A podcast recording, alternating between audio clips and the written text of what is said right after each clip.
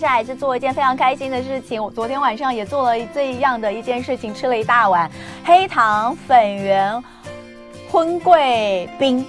好丰盛！哎，我好喜欢吃荤桂这个东西哦，而且荤桂是黄色的嘛，但是如果是黑糖荤桂，就是呃黑糖的颜色。对对。哦，我昨天吃了超好吃，我跟大家推荐一下，在盐三夜市有一家，我觉得超好吃，然后它的墙上都有很多名人的这个。呃，签名，我还跟凤欣姐的签名拍了一张照片。好，那我们今天就来讲讲冰，因为乡间小路这一期的呃 cover story 就是冰果制作所，所以我们来请到的是乡间小路的主编 Katy 王瑞婷来跟我们聊聊天，欢迎 Katy。嗨，大家好，我是 Katy。好，这个就不用讲为什么这一期要做，因为太热了，非非来吃冰不可。哈，那但是你们做的这个这一次的企划跟概念，跟我们一般就。是在讲哎，介绍哪里有冰有什么不一样？一样是坚持一个从产地到餐桌的概念，对不对？没错，我们坚持一个从产地到餐桌的概念。那因为冰其实有很多种嘛，有冰棒啊，有串冰等等这一类的。那其实我们那时候在讨论的时候，就想说，嗯，串冰其实可以加很多料，尤其是像我这种挑食鬼，嗯，就最适合加剉冰了。所以我们在想说，好，那不然我们来找找。台湾的剉冰的起源发展有什么样的不一样？嗯、那上面的配料呢？当然就是要带大家去产地看一看。嗯、有呃大家比较熟悉的，比如说芒果、荔枝，也有大家不熟悉但很有趣的，叫做大果藤蓉。等一下都会跟大家介绍。哦，不得了啊！我跟大家讲，反正这一期呢，打开来你就会觉得透心凉哈。呃，比如说呢，一开始呢就有一个很大的抹茶，这应该是抹茶吧？对不对？抹茶剉冰，这个其实在日本好多人都吃。这是在日本还在台湾？这是在台湾，这在台湾。可是你看它旁边都都搞了一堆日文，就是有一种非常有日本风的感觉。是，那我们就来讲讲台湾的吃冰文化。要讲到台湾，我们先请教一下我们所有的听众朋友，讲到台湾的冰，你会想到什么？呃，过去我们曾经访问过一本书，它是一一一一本一本一个作者写的一本书，全部都是冰，介绍台湾的各种冰品。那也是有从台湾的这个冰品的历史开始介绍起。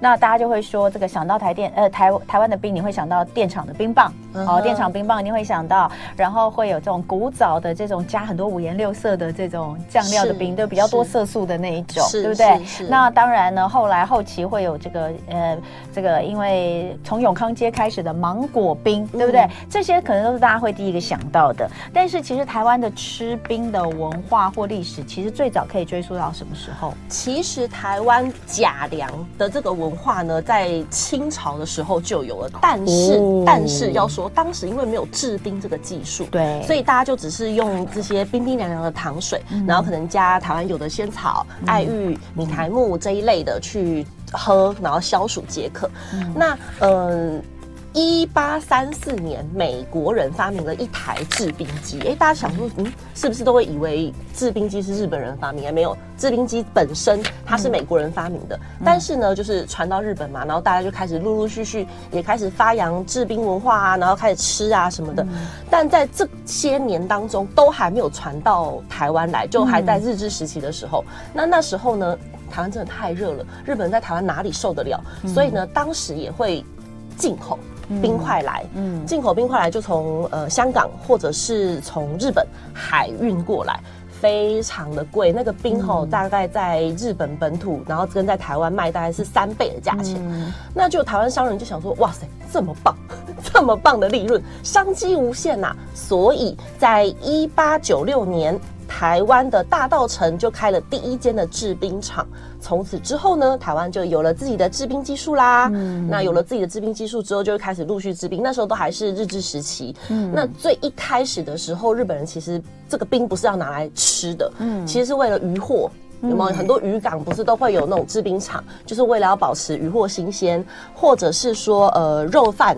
这一些给他们使用，所以这是最一开始的，嗯，吃冰文化是这样子，嗯、而且那时候很有趣哦，大热天嘛，也不像现在我们有那种呃冰柜的那个车车可以运送，那怎么运送呢？车冰块在路上运送不就融化了吗？其实那时候很有趣，他们是在外面先装那个麻布袋，装麻布袋了之后呢。还要再撒上一层米糠，这样可以减少冰融化的速度。嗯，大家不晓得有没有印象？我们其实有一集的一同来讲古单元，呃，我们的这个呃于远炫老师有跟我们讲到中国人吃冰的历史，嗯、很有趣。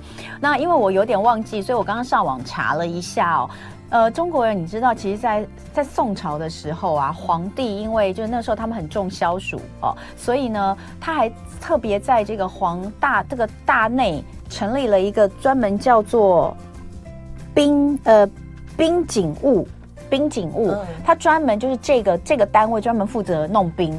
但是你说哇，以前怎么拿来冰箱？没有冰箱，然后怎么制冰？没有哦。你知道在宋朝的时候，他们是用天然冰，就是从冬天就你要把冰藏冰，所以他们不是制冰，他们是藏冰。是的，其实日本以前一开始也是这样，用天然冰。对，然后你就要那个就就直接就是挖，因为他们那边有那个下雪，但是台湾没有，所以台湾一直都没有这样子的。我跟你讲，东南亚不可能啊！你看东南亚这么热。他他他他他一年四季都没有办法有冰块，所以他们真的是要到有冰冰箱、有冷冻库才有办法开始吃冰，对不对？是的，是的。然后比较纬度比较北的就可以有藏冰。那像中国，因为地大，就是地地原幅广大嘛，嗯嗯、所以比较这个以北边中部以北地方才有可能有这种藏冰的概念，很有意思哈、哦。所以呃，吃冰啊，绝对不是只有近代才开始哦，从古代就有这种吃冰的概念。嗯、所以刚刚有讲到，在这一期的这个。乡间小路里面就告诉你了，台湾的吃冰文化，假粮食行之有年。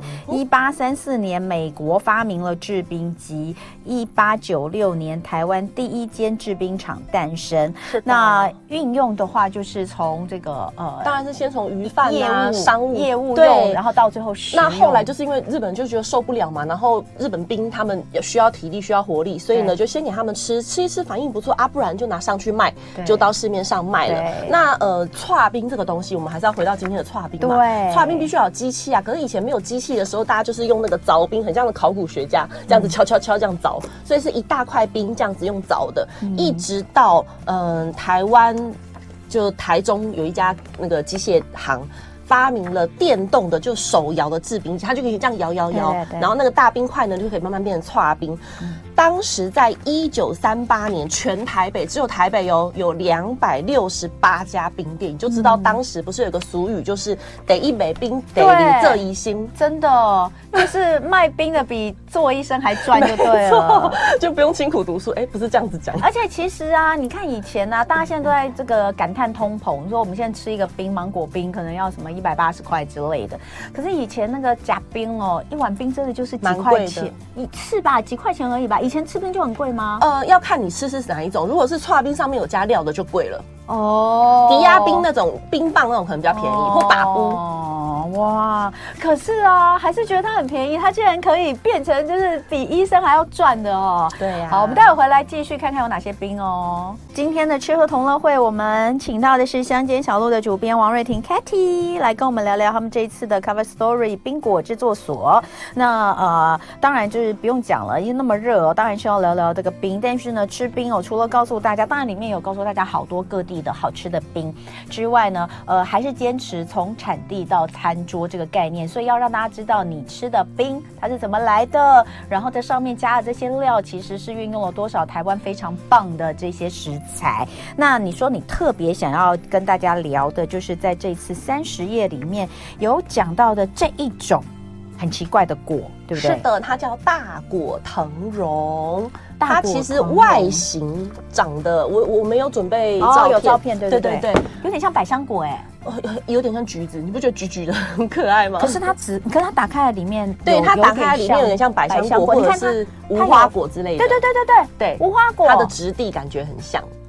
所以它的吃法是怎样吃？呃，先跟大家介绍这一种东西，呃，这这叫果水果类的，它其实呢是生长在台湾的东部或南部，然后它是呃台湾本土的。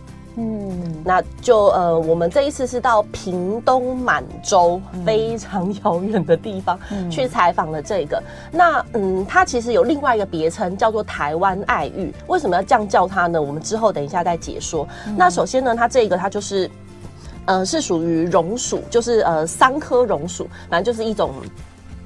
爱玉的远房表亲的意思啦。嗯、那它是爬藤的，所以它就会沿着那个树这样慢慢爬上去，爬上去，嗯、所以它很难找。然后它适应的呃中南呃东部南部这种热，然后山上又热又凉那种温差很大的地方。嗯、所以呢，我们这一次去到响铃社区呢，就找了当年呃不是当年，就找了耆老啊，应该说他是耆老，在地的耆老叫邱昌兴。先生，他就是带我们上山去找。那他有跟我们分享说，以前呢、啊，他那个要骑机车，骑骑骑骑到很山上，连摩托车都没有办法骑的地方，嗯、再走路上去，然后去找那个呃响铃社区的这个大果藤榕在哪里。嗯，那。他就也说，他要爬到三层楼高的地方，然后去把它采摘。那如果大家有在看 YouTube 直播的话，可以看到我们照片里面有一个，它是攀爬在树上，然后有橘色跟深紫色的，深紫色的那个就代表它已经成熟了。对对对对，那这个就采下来之后，他说他一个人就大概扛四十公斤的 大果头龙下来。嗯、可是这样久了之后，他就也说，哎、欸，这个认识这条路的人越来越少，嗯，这样渐渐的大家就不知道大果头龙是什么东西啦，嗯、所以他就把它。栽种到平地，嗯，嗯，那这就是小型社区他们都一直有在做，可是发现说，哎、欸，好像过得不是很好，他们长得不是很好，为什么呢？其实它有一点像，刚刚说它的质地像无花果，对不对？对，它其实就是隐花果的一种，就跟无花果一样，嗯、它的花的花托是长在那个里，果子里面，没错，所以需要有一种小小嗯。它们叫做绒果小蜂啦，就是一种小虫虫，它必须要钻到里面去，然后再从雄果那边，然后飞到雌果那边去授粉。嗯、授粉之后呢，才会长出美好的果实。那、哦、真的有点难呢，它这个繁殖的方式好复杂哦。对，所以他们就花了很多年的时间，让这个绒果小蜂也一起。就跟着到平地来，嗯、所以现在呢，他们就在平地都踩得到。那刚刚是不是有说 好辛苦哦？你把果子带下来，还要把风带下来？是没错，不然没有东西授粉呐、啊，没有东西授粉怎么办？嗯，对。那因为呃，其实这个东西是比较呃野味比较重一点，青草味比较重一点。嗯、那为什么说它是？也被称为台湾爱玉呢。我们照片里面也有放，它呢其实就跟爱玉一样，搓搓搓，你先把它切碎，切碎，嗯、然后就开始搓搓搓，洗洗洗，捏捏捏，挤一挤，它就会出现果胶。你看哦，这在第三十五页有一个制作大果藤榕果冻的一个图示法哈、哦。那它，哎，我问一下哦，嗯，它看起来，我看它切，它是整颗洗干净就直接切，对，所以它是连皮带内。皮，它皮也有果胶哦，对，你可以不用把它去掉。它皮是硬的吗？没有很硬，没有很硬。它感觉跟百香果像吗？还是比百香果再软一点？比百香果软，百香果是硬的不是吗？对啊，是硬的。可以，哦，它是软的。它看起来太像百香果了，它软的，它软的，软的，所以它可以这样切。哦哦，切了之后打碎，对，加水。对，然后就去放在那个绿袋里面，就揉揉揉，没错，就像爱玉，就这样搓搓搓，没错。那因为其实这个东西我们不可能随时随地都可以拿得到新鲜的大果藤蓉嘛，所以哎，不好意思，可以趁机宣传一下吗？我们这一期的读者征文礼物就送大家可以方便，因为响铃社区他们就想说这个是他们传统的味道，想要让大家知道，所以他们做成方便的那种一盒的便利体验包，大家可以粉吗？对对对对，然后就可以溶在水里。没有，它有料，然后你一样可以搓搓搓，所以在家里可以亲子一起 DIY 搓搓搓。这是有九个名额哦，大家只要填写问卷就可以了。好有趣哦！对，那喜欢的话就是大家也可以上去看。然后刚刚有说到有熊果跟雌果嘛，嗯，那只有雌果它有果胶啊，熊果怎么办？熊果怎么办呢？嗯。古早的先人智慧，他们呢就把熊果拿来熬煮大骨汤，也是一个在地的美味哦，咸咸吃哦。是的，是的，是的。哦、好，所以很很漂亮哎，它那个做成那个用果胶做成之后，它其实就真的像爱玉，但颜色比较橘一点点。是的，然后吃起来是什么味道啊？荤桂哦。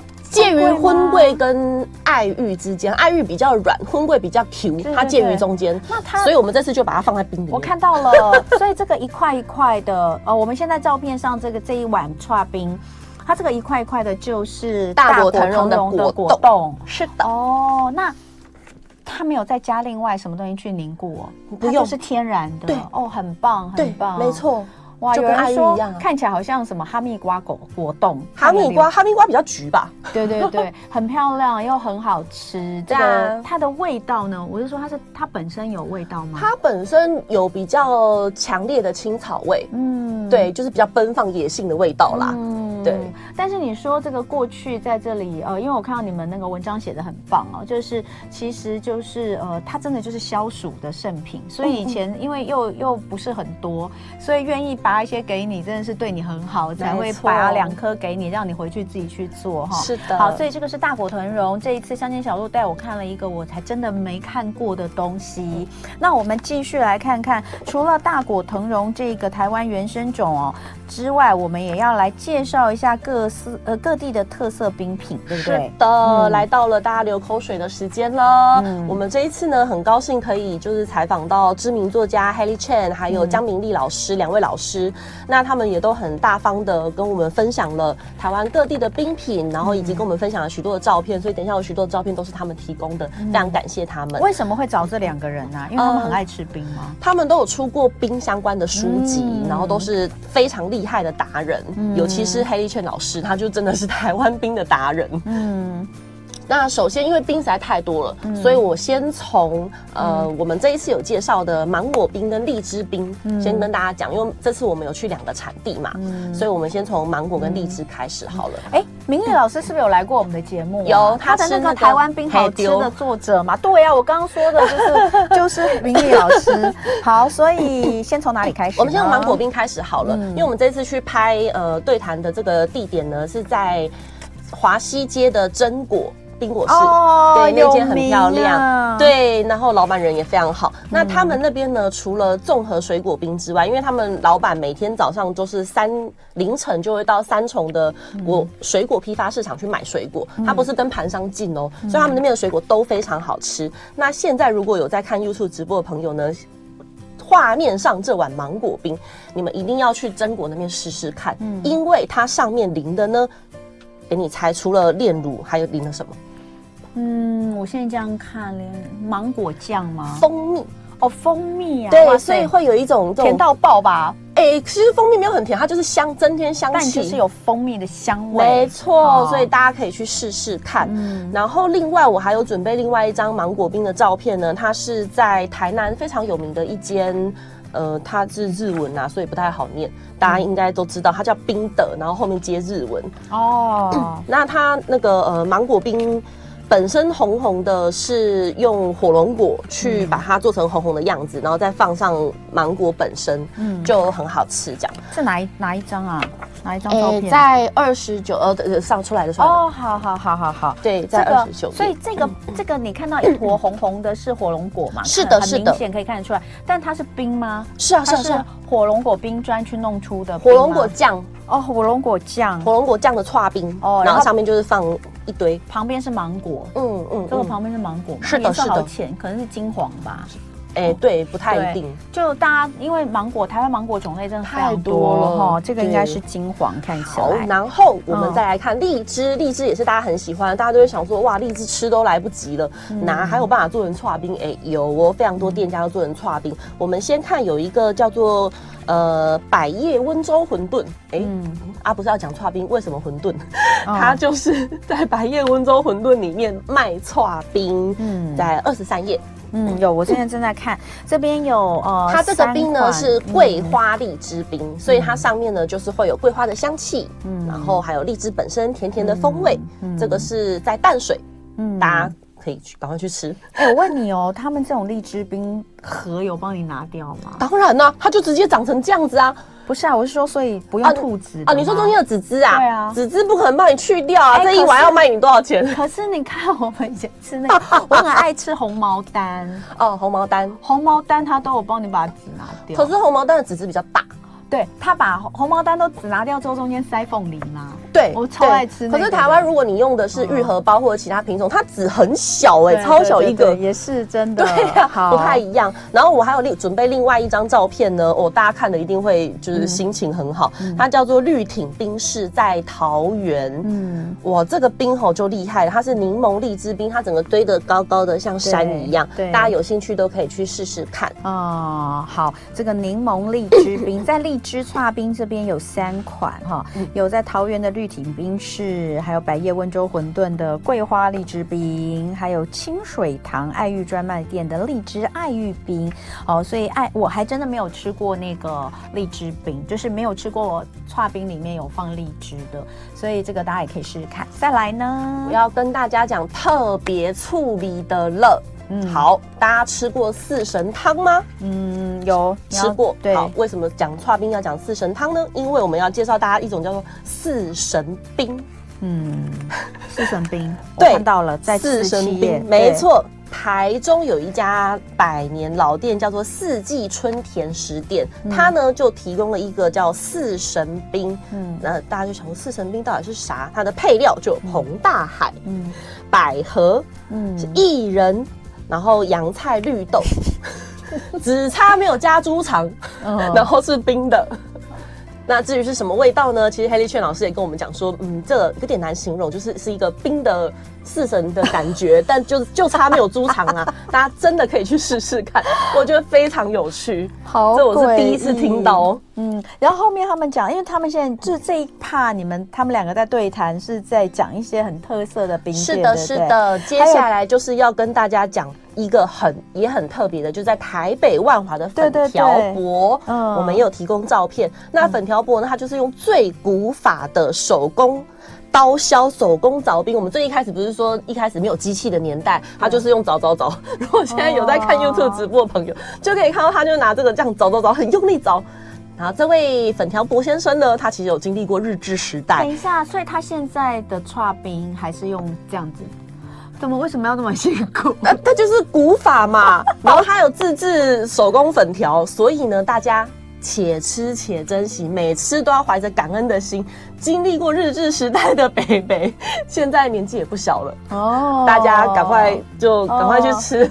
那粉条，因为我很爱粉条，它是手工粉条，每天早上现做的哦。你们只有放一，你们只有放一个它它凿冰的吗？这个没有看到我粉条冰本人啊！我超爱粉条。你不觉得他这个气势比较比较出得来？我觉得他好辛苦，他有没有八十岁了啊？超过了啦，都有日剧时代。对啊，哎呦喂啊！所以大家就是要怀着感恩的心，对对对，感恩的心，对对对对。还有什么吗？还有呢？还有时间介绍一款吧？还有时间介绍一款，好，两分钟，两分钟是不是？好的，那就是跟大家介绍月见冰好了，好，好不好？月见冰，呃，月见冰的话呢，是在台南盐水的迎丰冰果室的月见红豆牛奶冰。那月见冰顾名思义，就是中间会有一颗生蛋黄，对。那其实最一开始的时代，就古早年代，大家就会开始加配料嘛。嗯、那古早年代加了很多料，其实台湾人就是想说，哎、欸，你假凉嘛，爱假霸。就吃两要吃饱，所以有很多荤桂啊、豆类这些的。嗯、那后来呢，为了想要让农民们、农友们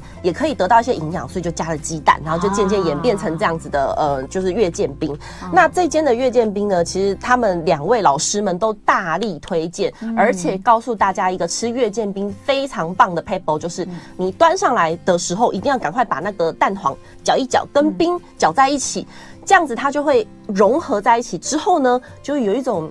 乳马林啊，或奶油的那种滑顺的香浓的口感，嗯，对。哎，月见它应该只放蛋黄，对不对？只放蛋黄本身，蛋清是拿掉的。是的，是的，是的。好，所以那这个月见冰，我好像没有吃过月见啊，真的吗？可以试试看。对，但但是看起来可以感受，可以可以想象它的那个浓密感。嗯嗯。那你自己啊，这一次在做这一个专题里面，你最呃，你最想吃的是哪一个？哦，我其实喜欢吃水果类的冰。嗯，对，然后再来就是我其实蛮喜欢，就是从日式传进来的一些比较。嗯、呃，就是淋那种像你你刚刚说的很多颜色糖水的，对对对，那其实他们呃，黑利劝老师有解释说，为什么日本大部分是这种，嗯、因为他们没有像台湾有这么多水果。哦，没错，所以也是不同的一个体验。那这一次的乡间小路冰果制作所，除了让你知道各种冰的来源之外，有好多冰店的介绍，大家可以试试看。谢谢 Katy，谢谢大家，拜拜。就爱点你 UFO